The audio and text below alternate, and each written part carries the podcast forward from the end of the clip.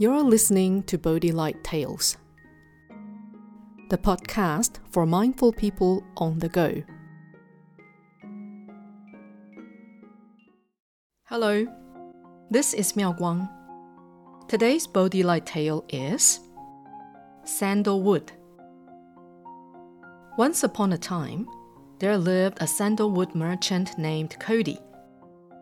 He thought highly of his sandalwood and worked hard at promoting it. Quality sandalwood for sale. Coming and have a look, Cody said to the passerby.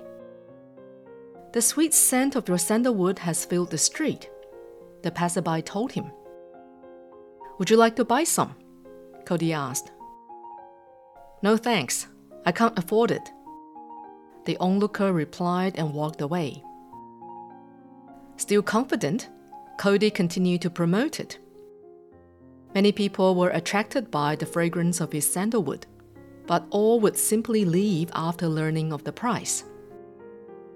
After a week, Cody began to worry as he had not sold a single piece of sandalwood.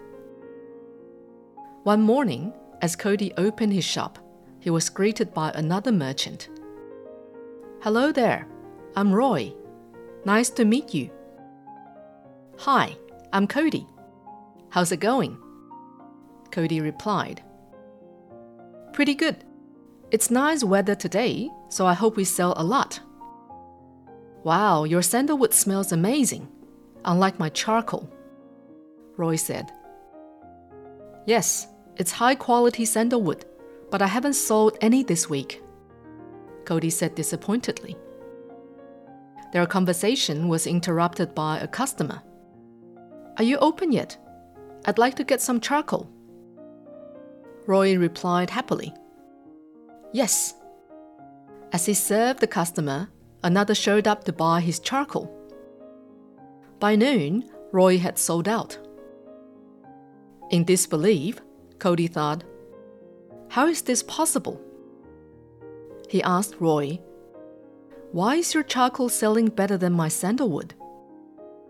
Because charcoal is cheap and much needed by every household. Everyone needs to cook, so they always need charcoal. Besides, my charcoal is priced fairly. Anyway, good luck with your sandalwood. I'm off now. Roy replied. For the rest of the day, Cody still had no luck in selling his sandalwood. As he packed up his shop, he thought about what Roy said an idea popped into his head. What if I sell my sandalwood for the same price as Roy's charcoal? Maybe I'll manage to sell it all too. The next day, feeling confident, Cody opened his shop. He began promoting the new price of his sandalwood. Soon people began queuing up to buy his sandalwood. Some even bought more than one piece.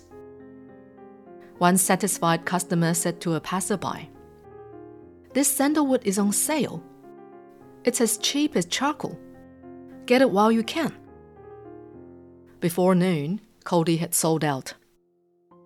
Happily, he packed up and said to Roy, Thanks for the tip. You gave me the idea to lower my price. It's not even noon yet, but I've sold it all. Good luck with your charcoal. I'm off now. Cody waved Roy goodbye. As Cody left, Roy smiled smugly, thinking how very foolish Cody was for selling such high quality sandalwood at such a ridiculously cheap price.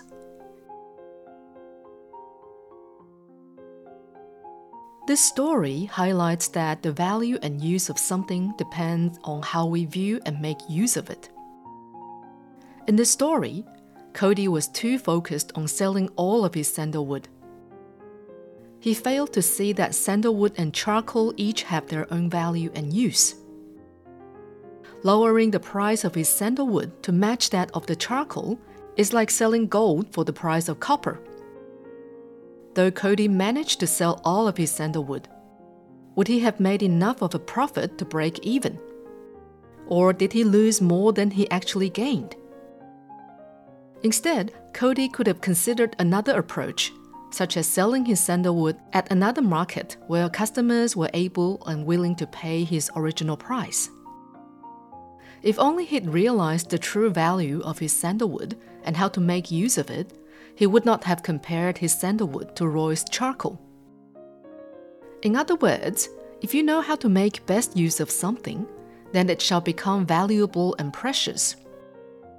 However, that same item given to someone who doesn't know how to make use of it, whether it be precious stones or pearls, would be a waste. In the same vein, if a person with the right talent is placed in the right position, it benefits everybody. However, if that same person is undermined, unappreciated, or placed in the wrong position, then no one benefits. Wouldn't that be a shame? Everything in this world has value, but the best among us know how to use it, refine it, and make the most of it.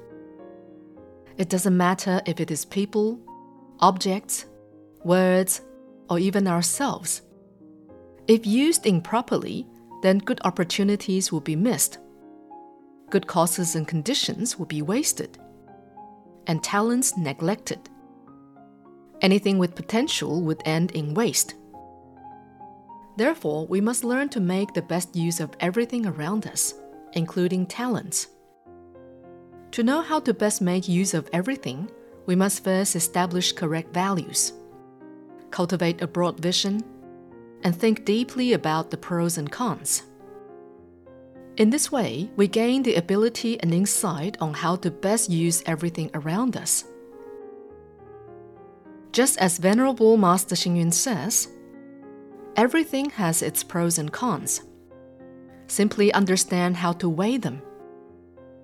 Always keep sight of what is possible, for even dry stones and rotten wood can be used as medicine. This is Miao Guang.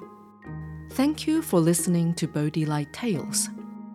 Subscribe to Bodhi Light Tales and For Your podcast and have stories delivered to you every week. May your day be filled with happiness and wisdom.